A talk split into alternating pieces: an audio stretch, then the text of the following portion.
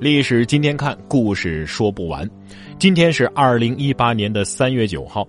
一九四五年的三月九号，也就是七十三年前的今天，史无前例的东京大轰炸来临了。当天夜间，三百三十四架 B 二九轰炸机从关岛直扑东京，进行地毯式无差别轰炸。一夜之间，B 二九机群投下了两千多吨燃烧弹。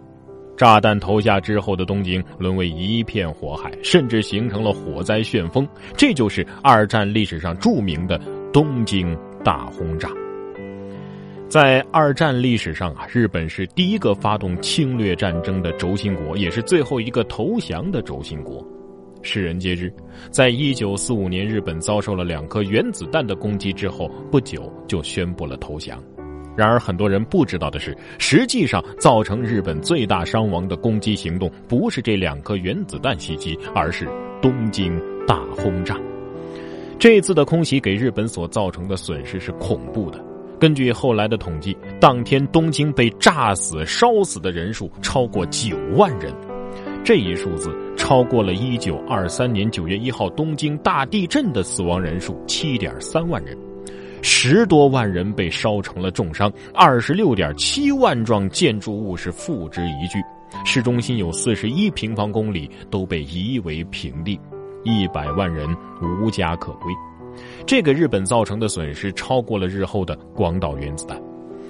事实上，一九四四年十一月到一九四五年八月之间，美国空军对日本的九十八座城市都实施过战略轰炸。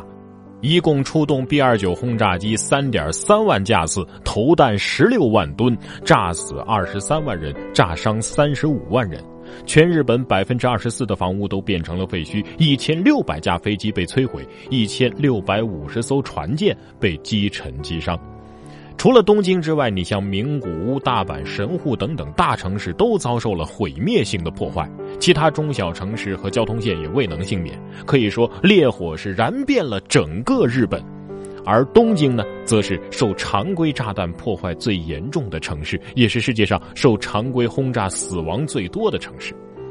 除了我们前面讲的三月九号到十号的这次轰炸之外，在五月九号的夜间，也有三百多架 B 二九轰炸机再次光临东京，将炸弹全部扔在了居民密集区，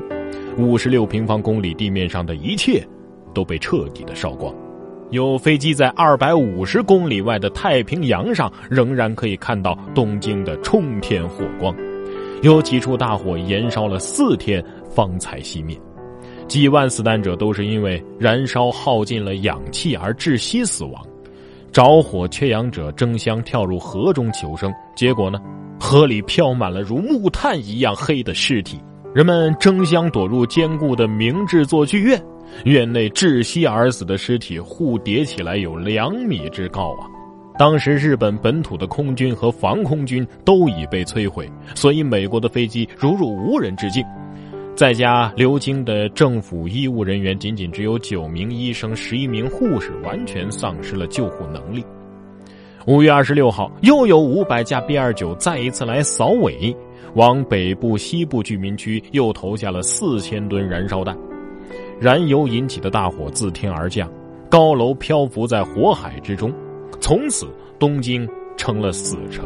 再也没有多少好房子和健康的人可炸了。也就失去了轰炸的价值。东京大轰炸可能是人类历史上最具破坏性的非核武空袭了，但也正是因为东京大轰炸，才使日本开始考虑停战。在之后的广岛和长崎原子弹投下之后，日本国内有价值的目标已经几乎绝迹。当时美军、苏联红军对日本本土外的日军也进行了全面的围剿，中国军民也对侵华日军全面反攻。在山穷水尽之下，日本天皇在一九四五年八月十五号宣布无条件投降。